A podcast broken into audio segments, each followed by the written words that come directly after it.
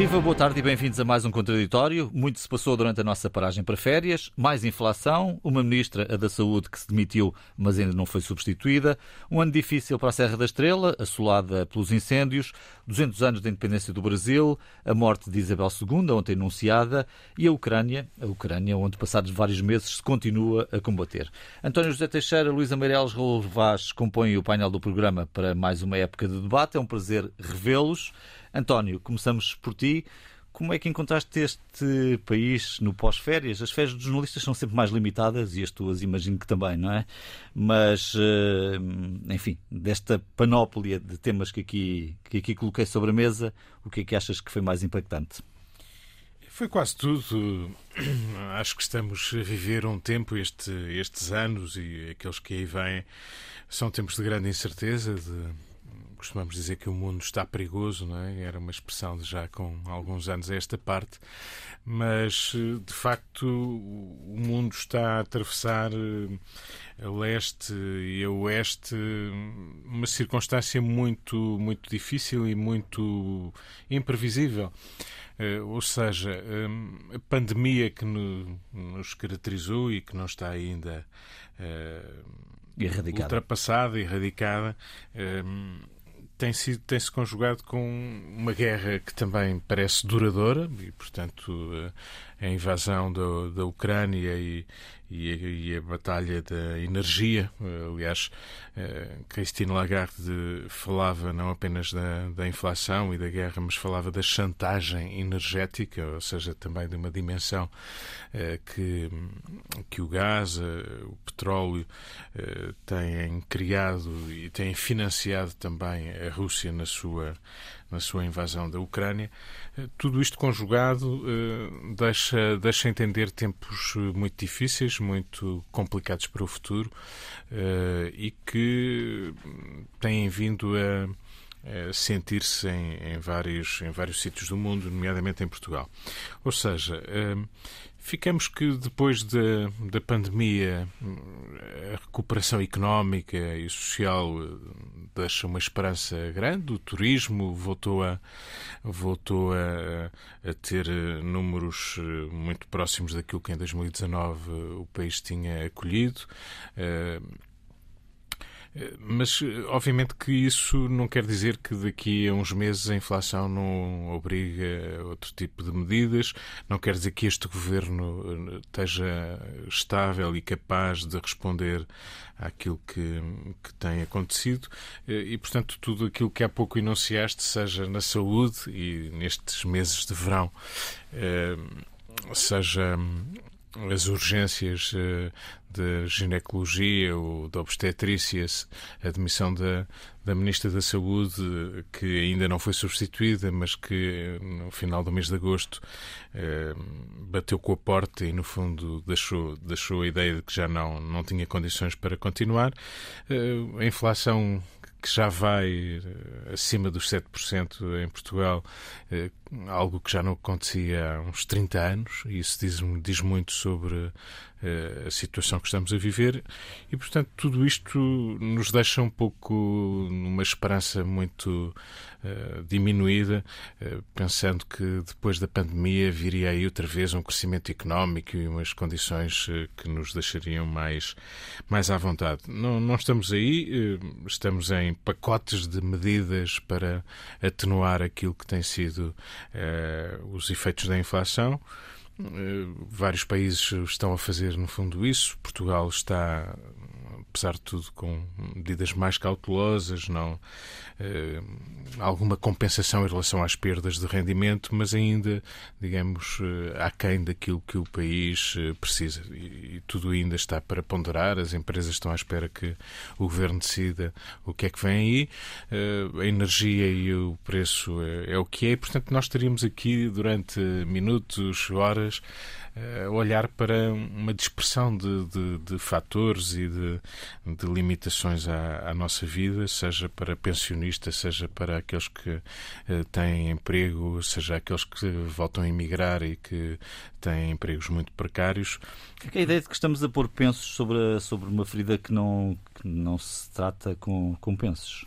E ninguém tem muito a receita certa para esse efeito. Eh, enfim, se politicamente podemos eh, dizer o que é que se passa hoje em Portugal, nós podemos dizer que o PSD deu um sinal eh, e uma iniciativa que o governo, apenas mais tarde, como foi agora o caso, é que teve uma resposta, digamos, mais significativa, mas o próprio PSD que achou que era preciso uma fatura de 1,5 uh, mil milhões de euros para fazer alguma compensação económica e social. Uh, bom, o governo apresentou 2,4 mil milhões, depois de já 1,6 mil milhões de uma primeira vez, eh, e temos todos a ideia de que isto é insuficiente, as empresas estão à espera de outras decisões, e, portanto, a dúvida sobre o que há a fazer está ainda em cima da mesa, seja na Europa, seja em Portugal. Luís, estou a olhar também sobre aquilo que aconteceu neste, neste verão e neste, nesta rentrée, não é? Assim, é o Sim. termo que habitualmente utilizamos para classificar esta época. Sim, foi uma rentrée animada, foi umas férias também, umas férias, quer dizer, um, um período de agosto também animado por algumas, uh, alguns incidentes, se quiseres. Uh, mas acho que sim, que já estamos em plena. Esta, esta rentrée já é plena de atividade política nas diversas frentes. Uh, e, e, acho que no meio disto tudo, acho que ficou marcado, ou pelo menos uh, no, no, meu entender, acho que ela fica marcada por este uh, plano que o governo lançou esta semana e que suscitou um coro de críticas à direita e à esquerda e que, hum, na verdade, faz-nos pensar. Ou seja, independentemente de todos os outros problemas um, que existem e que nós temos ontem, nós vimos que o BCE aumentou 0,75 pontos, não é? Uh, a taxa a sua taxa, o que vai fazer subir, a Euribor já deu um pinote, vai fazer subir ainda mais as, os juros. Uh, e eu não estou só preocupada com os juros que vão pagar as, eu não sei se são milhões de famílias, mas são muitos milhares não é, de, de famílias que vão pagar. Uh, que vão, mais de um milhão de portugueses, famílias que têm crédito à habitação. Tem, habitação, ah. portanto, é uma coisa significativa uhum. num, para um país onde as pessoas também já estão, onde os trabalhadores, enfim, se assim podemos dizer, e os pensionistas já estão uh, esticados, digamos assim, em termos de orçamento. Uh, e por isso acho que um, tudo isto nos faz uh, uh, olho para este pacote, onde na verdade a peça de leão são os pensionistas e, e ficas quando ouvi o, o primeiro-ministro anunciar estas medidas tu consegues uh, uh, pronto à primeira vista parece que é bom. Depois pensas um bocado e vês que aquilo tem uns senãos Uh, mas, ao mesmo tempo, uh, ponhamos as coisas desta forma. Uh, se o governo fosse mais explícito em explicar às pessoas as decisões ou o raciocínio que o leva a, a tomar as decisões que toma, talvez fosse mais fácil entendê-lo porque eu Tivemos longas conferências de imprensa esta semana longas a explicar as medidas. E acho, sobretudo, não foi tanta conferência de imprensa primeira em que o António Costa explicou as medidas, mas foi depois em Faro, quando ele foi lá no Bicentenário, em que ele explicou melhor. Uh, porque uh, é verdade que eu acho que ninguém tem nada contra Uh, o conjunto destas medidas são bem-vindas, não é? Uh, e o próprio PSD. A questão é a dimensão delas, se são suficientes para alguma coisa. Mas nunca serão suficientes num país pobre. Uhum. Uh, o que eu quero dizer é que eu consigo compreender o contexto, que é assim: tu vais ter um aumento das taxas de juro e nós vamos ter até ao final deste ano a renovação dos nossos empréstimos lá fora e Portugal está sempre com a corda na garganta porque temos sempre uma dívida brutal e, portanto, nós vamos ter que renovar esses empréstimos a uma taxa de juro muitíssimo superior e, portanto, ficamos sempre na, na corda bamba, na mira eventual. Portanto, e o BCE não nos vai poder ajudar nesse sentido. Por outro lado, portanto, tu compreendes que tem que haver alguma tu compreendes que tem que haver alguma, algum, alguma contenção. Depois, por outro lado, vês, eh, e não vou agora estar aqui a explicar outra vez aquilo que nós todos temos ouvido, ou pelo menos quem tem atenção tem ouvido, sobre uh, os pensionistas recebem agora um adiantamento, que significa metade daquilo que teriam direito para o ano. Uh, a mim o que me preocupa é que, uh, e portanto as pessoas, a oposição centra-se mais no que vai acontecer em 2024, e quanto a isso o governo diz nada. Uhum. Ou seja, tu consegues perceber que vai haver e os jornais hoje já foram explícitos sobre isso. Ontem também já houve uma uh, já houve algumas dicas, digamos assim, sobre esse assunto. Ou seja, tu vais ter uma, uma, uma reforma do cálculo das pensões. Isso vai ocorrer alguns em 2023, pensas tu? Presumes tu, e consegues uh, também perceber que esta fórmula de pensões, um, uh, eh, obviamente que foi feita para um, um, período mais estável, já foi suspensa várias vezes uh, ao longo da sua existência. o, o problema é que António Costa disse que iria cumpri-la, não é? Em, ainda não foi há muito tempo, foi no programa da CNN, acho que foi em julho, não é? Portanto, o problema é esse. Portanto, não cumpriu. e ao mesmo tempo que agora sugere que cumpriu, e é verdade, há 8, eh, no fundo há 8%, porque agora recebem metade, o equivalente a 4%, depois para o ano recebem 4%. Portanto, é tudo muito complicado. São muitos as... números. São muitos números complicados para as pessoas perceberem. Do ponto de vista da oposição, eu acho que faz sentido aqui estarem aqui a fazer este ataque, porque repara, a questão é, são os pensionistas. Os pensionistas são o grosso do, dos, dos, eleitores do PS. O PS tem que cuidar deles e isto, portanto, é aqui a, a fraqueza, a fraqueza deste, deste, de, deste plano. E não falo, evidentemente, da questão que o António levantou, que são depois o plano para as empresas, porque as empresas também, em relação aos gastos de energia, estão com a corda na garganta. Ou seja, eu consigo perceber esse contexto, e, mas acho que, sobretudo, acho que devia haver uma uh, devia haver um falar mais claro.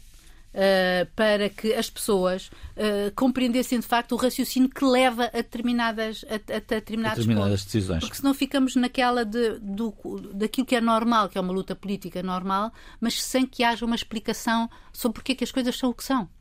Raul. O problema não são números, na minha opinião. O problema é, é verdade. E, portanto, na circunstância em que o mundo está e Portugal está, uma economia deficiente em certos aspectos, um país pobre, como a Luísa disse, tem que se falar a verdade quando se chega a este patamar de dificuldade.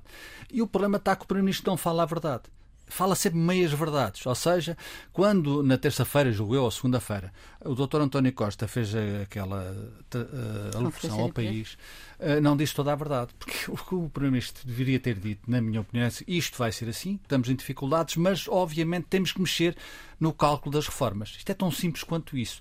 Como a Luísa disse, eh, é evidente que o Partido Socialista vive desde 2015, porque ele sabe que chegou ao poder porque o PSD e o CDS perderam na altura, embora tenham ganho as eleições, parte do seu apoio social, em termos eleitorais, são os reformados e os funcionários públicos, fruto dos cortes que tiveram a ser feitos no tempo da Troika, e o Partido Socialista viveu confortavelmente, isto politicamente é muito explicável, com esse apoio social até agora.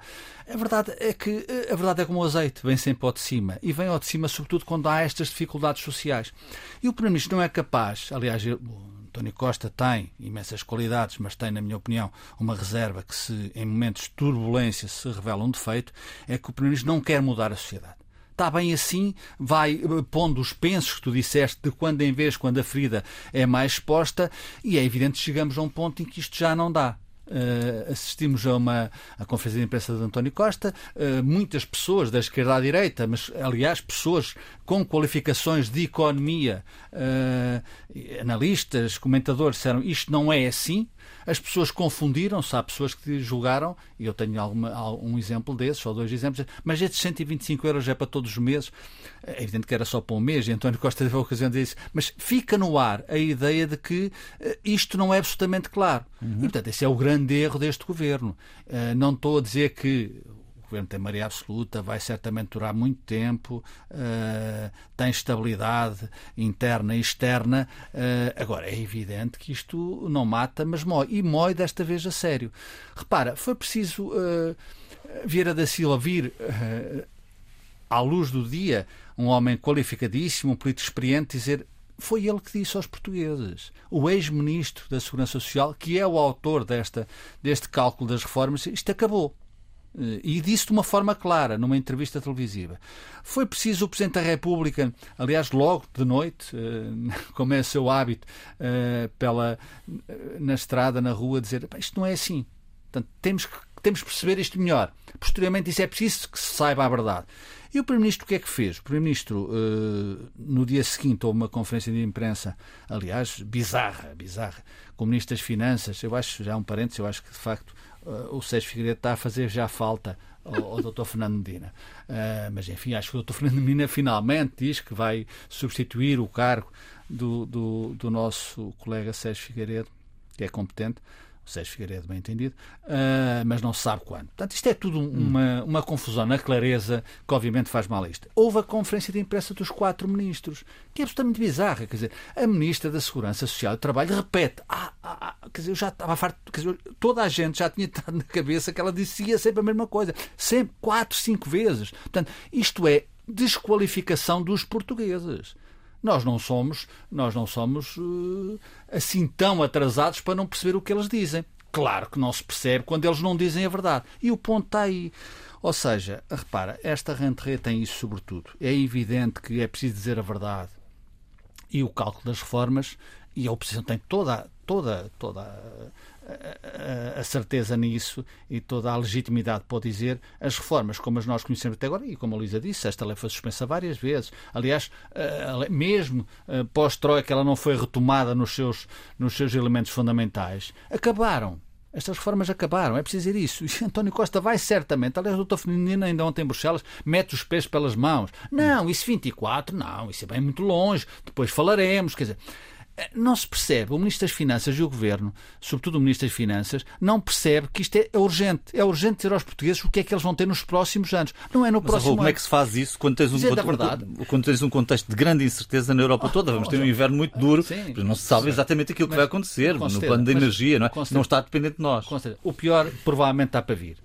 Uh, mas não está dependente de nós. Quer dizer, não, não é? Ou seja, é difícil fazer promessas quando tens não, um contexto de incerteza muito grande. Não, não quero promessas. Eu quero que se diga a verdade. É evidente que Uh, o doutor Vieira da Silva já disse a verdade. O, o, o só, só, sobre a questão da verdade, eu, eu acho que a questão passa muito por aí. Eu diria que a observação do João, quando diz, bom, a incerteza, uh, também é uma verdade. Uh, de facto, não sabemos o que é que isto vai, o que é que vai acontecer. Agora, acho que há aqui uma. A questão da segurança social, das pensões e da sustentabilidade da segurança social é uma questão muito importante, ainda por cima para um país tão envelhecido como o nosso. Mas ainda antes disso, há aqui alguma coisa que temos observado e que vem desde a formação do governo eh, e que tem a ver com. Eh, aliás, estas medidas é interessante que a primeira frase que o Primeiro-Ministro utilizou foi: bom, sem prejuízo do Serviço Nacional de Saúde, mas a questão Sim, depois. É, é outro filme. O Serviço Igual. Nacional de Saúde é outra história e sobre essa não há uma palavra ainda. Claro, eh, ou seja, isso está em aberto e também é um desafio que tem que ser esclarecido. Eh, há a questão da, da, da diminuição, da redução da dívida pública.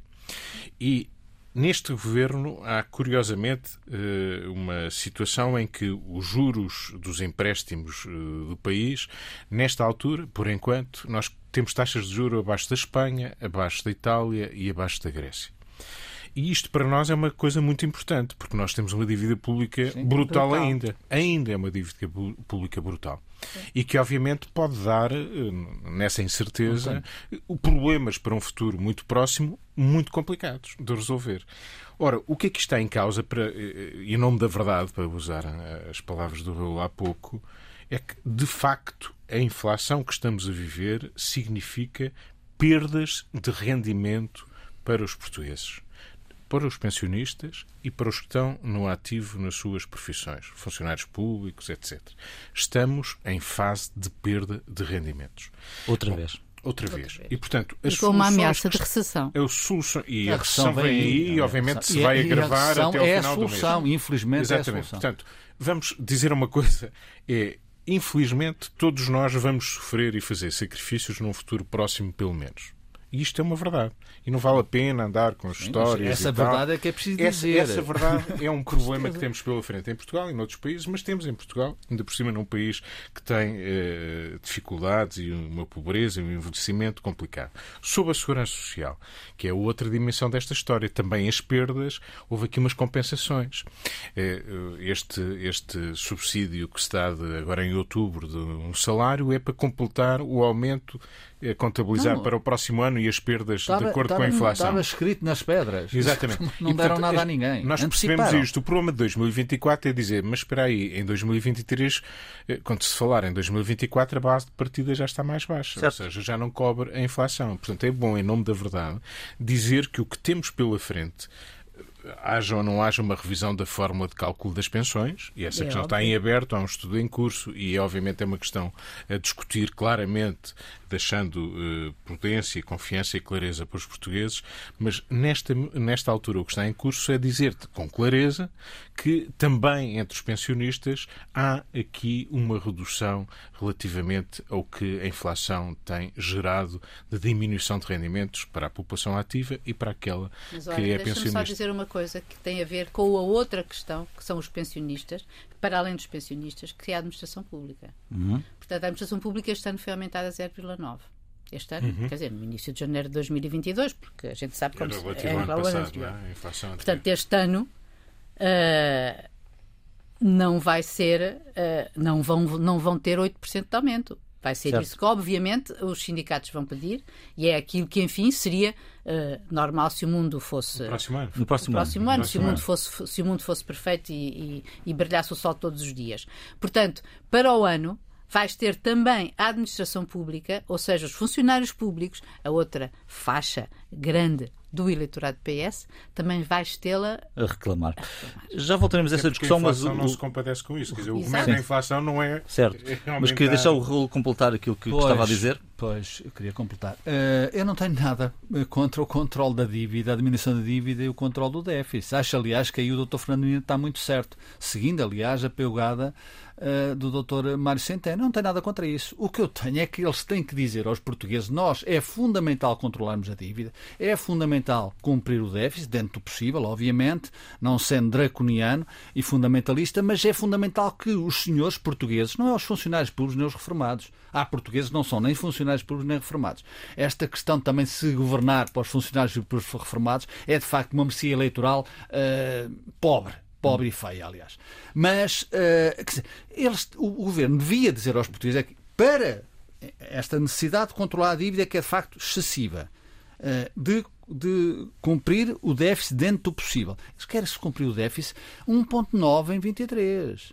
Quer dizer, isto é demais. Portanto, é demais. Portanto, há aqui uma margem de folga que também quer ser usada em prol das pessoas, de todos os portugueses, a repito. A redução da dívida pública só é possível assim. Claro. A receita, a receita fiscal Agora, aumentou e muito. Claro, exatamente. Agora, é preciso dizer aos portugueses, porque isto comporta uma necessidade, que é a revisão do cálculo das reformas, que vai ser feito, quer queiram, quer não, aliás, está, também está escrito já nas pedras do presente, não é do futuro, do presente.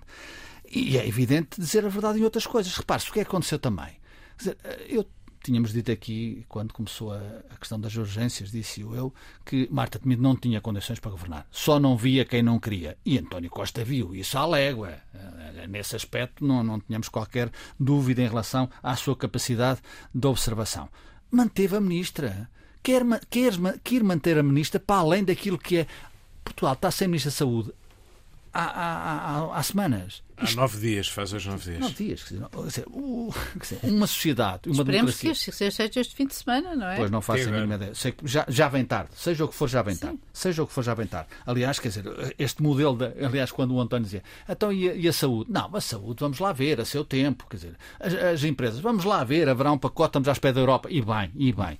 Quer dizer, mas não é possível governar assim em, numa circunstância tão difícil quanto esta. E que vai ficar pior. Portanto, ou seja, este governo tem maneira absoluta, vai com certeza continuar. Agora, eu acho que deve mudar de vida. Eu não digo que tem que mudar de vida, deve mudar de vida para cumprir a sua responsabilidade e a sua obrigação perante todos os portugueses. Esse é o problema. Na saúde há um grande problema que, obviamente, vai ter que ser resolvido. Uh, António Costa pareceu-me, estou errado, obviamente, uh, penitenciar-me mais tarde mas pareceu-me que uh, o CEO da saúde uh, alguma, uh, alguma indisponibilidade no interior de todo o Partido Socialista. Carlos César, presidente do PS, esta semana, não sei se articulado com António Costa ou não, penso que não, Uh, veio dizer que não é possível, uh, não é possível, perante jovens socialistas, não é possível uh, ser só, ter a maioria absoluta, ser só uma legitimidade natural. A expressão é, é, de Carlos César. Tem que se trabalhar, tem que se olhar para os problemas e fazer.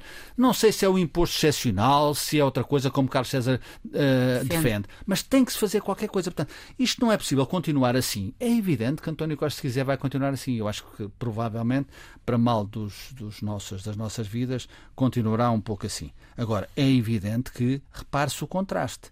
Uh, quem, quem está a fazer no governo, e eu também quero dizer isto aqui, claramente, a gente vê a diferença do governo. Aqueles que uh, baixam as orelhas ao Primeiro-Ministro, a expressão é essa, e aqueles que querem fazer coisas. Dois ministros, uh, curiosamente, até dois ministros mais à esquerda neste governo, eu não sou propriamente à esquerda, como é conhecido, Pedro Nuno Santos e Eduardo Cordeiro. Eduardo Cordeiro deu uma entrevista à RTP esta semana muito muito competente para ficar por aí. Pedro Nuno Santos está a fazer aquilo que é preciso fazer, resolver o problema da TAP. Ou seja, governar faz-se. Faz, o caminho faz-se fazendo. Não é dizer, não, para a semana, ou daqui a três dias, ou daqui a um mês, há a nova Ministra da Saúde. Não há. Daqui estamos à espera que a Europa, não sei o quê, para falarmos com as empresas. As famílias primeiro. Não, os portugueses primeiro, se faz favor.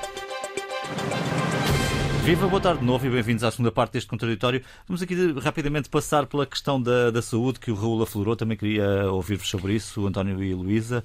Uh... Acho que é uma das frentes, muito concretamente, em que o, o desafio que se coloca ao governo não pode uh, estar a ser adiado. Uh, vivemos dois anos de pandemia que, obviamente, concentraram as atenções e o Serviço Nacional de Saúde se concentrou neste problema, deixando para trás muito daquilo que enfim, era, era importante também resolver outras doenças, outras consultas, outros exames, outras intervenções, mas a verdade é que aquilo a que assistimos no último tempo já resulta de um cansaço, de uma dificuldade de resposta àquilo que é importante. Neste, no outro setor, é evidente que eh, vários grupos profissionais, corporações, fizeram a pressão eh, que fizeram sobre, eh, sobre o Governo, sobre a Ministra da Saúde. É evidente que a Ministra da Saúde revelou uma dificuldade, até uma incapacidade de fazer pontos com os profissionais, com os vários setores eh, eh, que eh, têm a ver com a saúde. Eh, tudo isso aconteceu. É evidente que assistimos a uma nova lei de base ainda aprovada da saúde na anterior legislatura, o Estatuto do Serviço Nacional de Saúde, que ainda está em marcha agora para aprovação, com o CEO, uma, uma direção-geral, digamos, que vai tutelar a saúde. Tudo isso é algo que ainda hoje nos deixa algumas ou muitas interrogações, as administrações regionais de saúde, como é que tudo isto se articula, se isto é uma estrutura paralela ao ministro, eh, é independente, autónoma. Mas há uma coisa que aqui fica que de uma vez por todas nós temos que ser capazes de resolver. E eu ouvi a Ministra da Saúde esta semana, na sua despedida na, ontem no, no, fim do Conselho de Ministros, dizer que eh, a organização, ou a falta dela, é o maior calcanhar daqueles do Serviço Nacional de Saúde. Pois é, organização, gestão, avaliação, responsabilização, autonomia, tudo isto é um exemplo de disfuncionalidade e algo que não funciona no Serviço Nacional de Saúde. E eu temo que aquilo que agora se está a criar, o estatuto com as dúvidas que o Presidente da República levantou, de articulação até que ponto tudo isto eh, gera aqui ainda uma complicação em termos de decisões e de articulações e de falta de autonomia de, dos eh, vários hospitais, se tudo isto não pode ainda correr o risco de agravar os problema. Se a relação entre o, CEO, o diretor-geral e o ministro não se torna um novo problema ainda, como uma espécie de governo paralelo. É melhor ser dois em um, talvez. Exatamente. Portanto, tudo isto é algo que tem que ser encarado de frente com capacidade de resposta.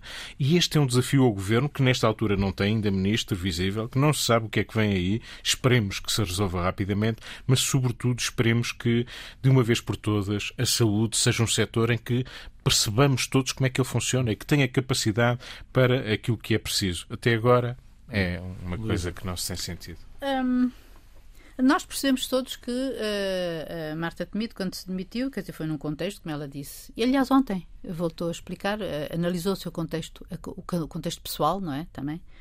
Uh, foi sim, foi fruto de, enfim, de, de variadíssimas coisas, de, enfim, de, provavelmente uma impossibilidade de levar para adiante aquilo que ela queria fazer ou quereria, porque, na verdade, pareceu bastante óbvio que há já algum tempo que um, o próprio António Costa estava uh, um pouco distanciado desta ministra. Uh, portanto, há uma demissão, porque há um quadro emocional a gente lembra-se da questão lá da, da, grávida que morre, embora não tenha sido por culpa de, de nenhuma falha do Sistema Nacional de Saúde, pelo contrário.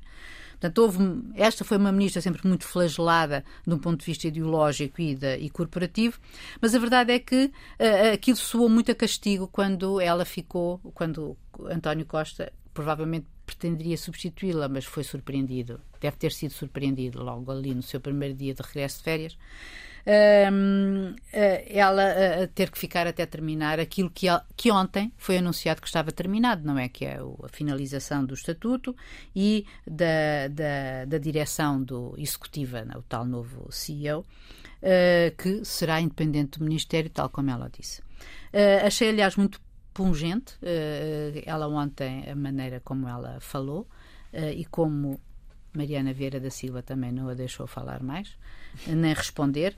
Um, Quem se mete com o PS não fala. E, uh, e achei que era. Uh, uh, mas acho que eu, no meio disto tudo, independentemente deste quadro, que quer dizer que nos apela mais ao, ao ponto de vista emocional, e eu devo dizer que Marta Temida achei uma ministra fantástica durante a pandemia, porque acho que. Eu, acho que nenhum de nós queria passar aquilo que ela passou e em termos de, de enfrentar aquilo que ela enfrentou durante 18 meses. Uh, mas, na verdade, há uma coisa, há uma realidade que eu espero que o Serviço Nacional de Saúde esteja a enfrentar, ou esteja a pensar nisso. Ou o, o novo ministro, não sei quando virá, ou ministra, que é o PRR tem uma verba muitíssimo uh, substancial para a saúde.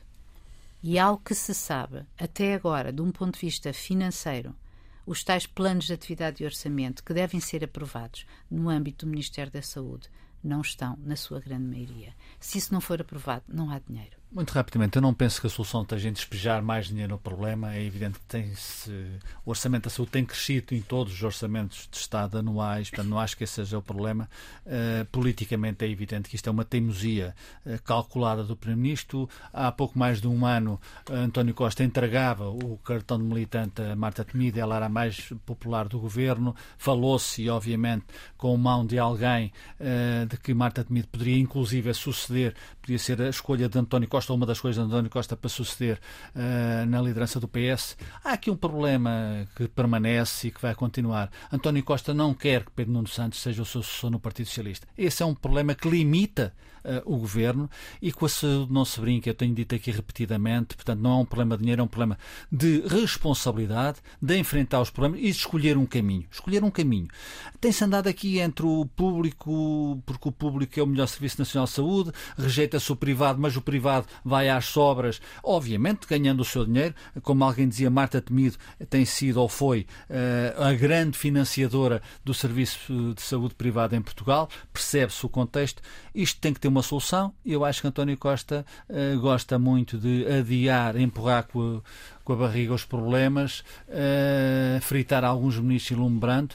Uh, tem, claramente dou aqui dois exemplos: Eduardo Cabrita e, de outra forma, o seu amigo também, dois amigos Pedro Cisa Vieira.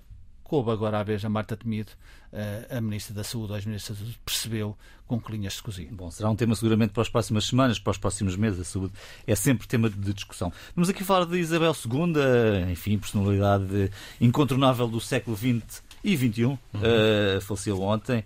Uh, António, que, que memória é que queres, queres faleceu, faleceu um símbolo da, da monarquia, da monarquia não apenas britânica, mas da monarquia quase universal, de Commonwealth, de 14 países que a olham como soberana.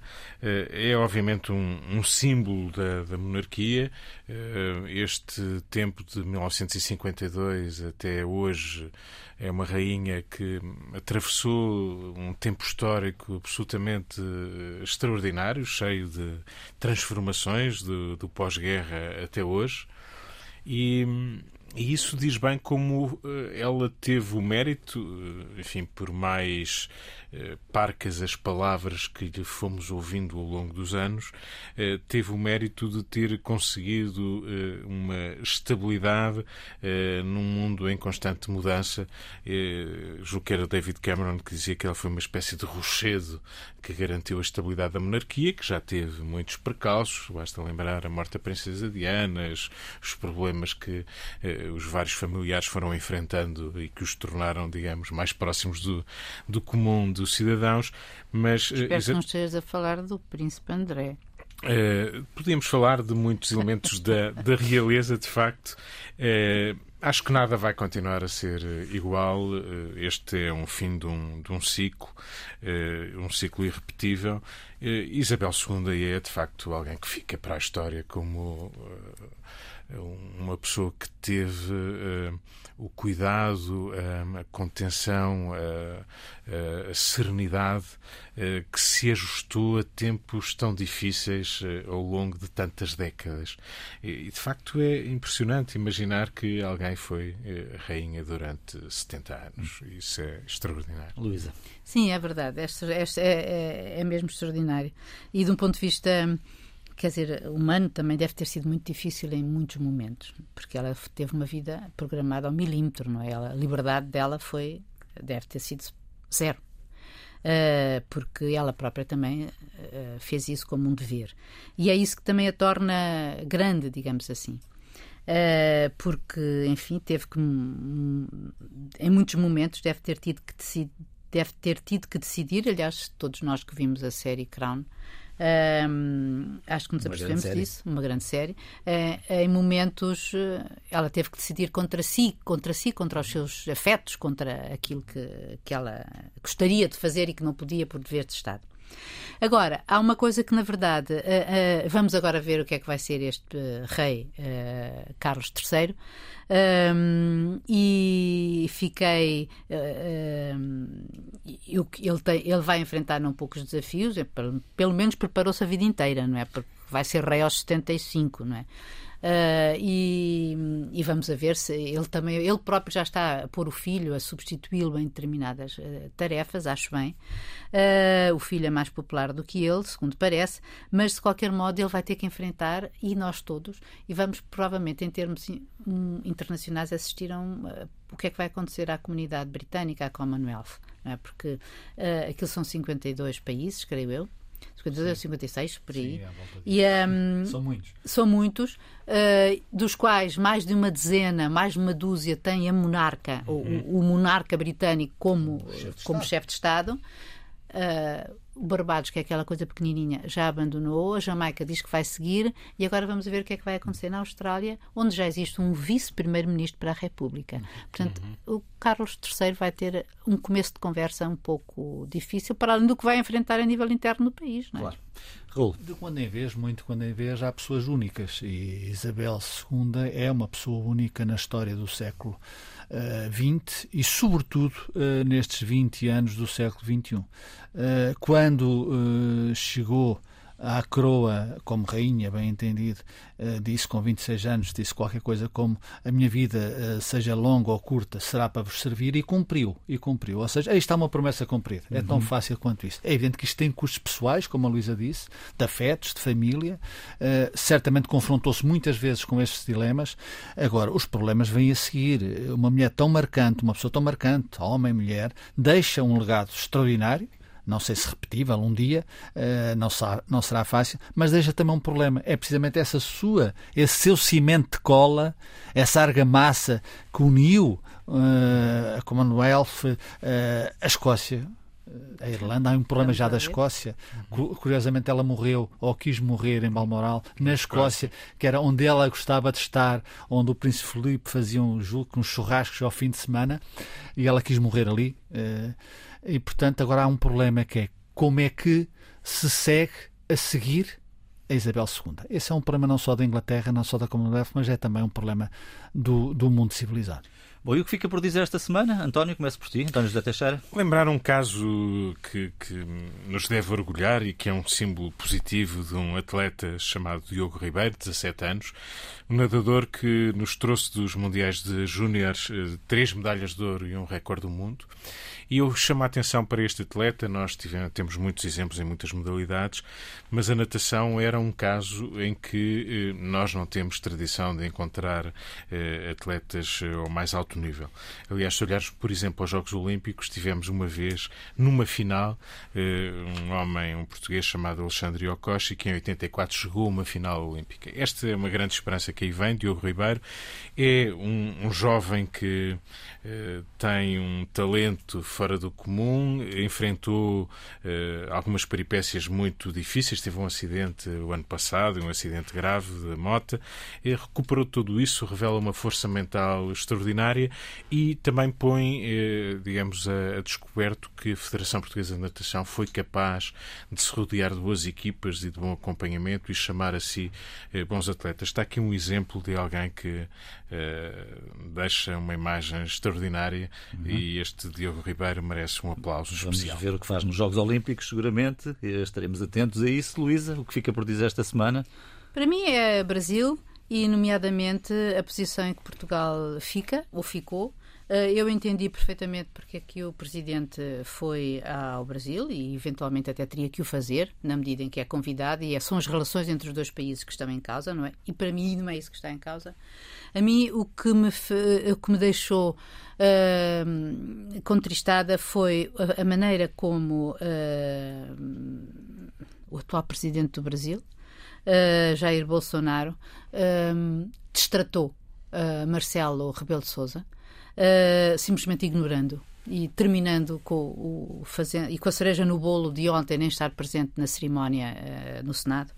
Uh, aquela coisa triste de, de ver uh, um, e sem isso quero dizer Marcelo não poderia nada não é? Mas de ver o balcão quer dizer a, a bancada onde estava o presidente uh, o presidente brasileiro e, e, o presidente português, com aquela bandeira inacreditável uh, brasileira, aquele, quer dizer, aquela falsa bandeira brasileira. Um, eh, e ao mesmo tempo depois a substituição do, de, do Marcelo no lugar por um empresário, ou seja, a maneira verdadeiramente humilhante com que Jair Bolsonaro uh, destratou Marcelo Rebelo de Sousa, que é Portugal. E isto. Mas a Luísa só humilha, quem, deixa... só humilha quem pode, não é? Só isto, humilha isto, quem no, pode. No sentido de que uh, é Jair Bolsonaro. Na medida em que, em que já, e era previsível que ele o fizesse, porque ele deveria estar à espera. Ele já o tinha destratado com aquela cena de quando a última vez que, que, que que não recebeu. foi ao Brasil Sim, e, não, não recebeu. E, não, e, não, recebeu. Mas acho que, embora acho que isto é. Uh, eu não fiquei contente.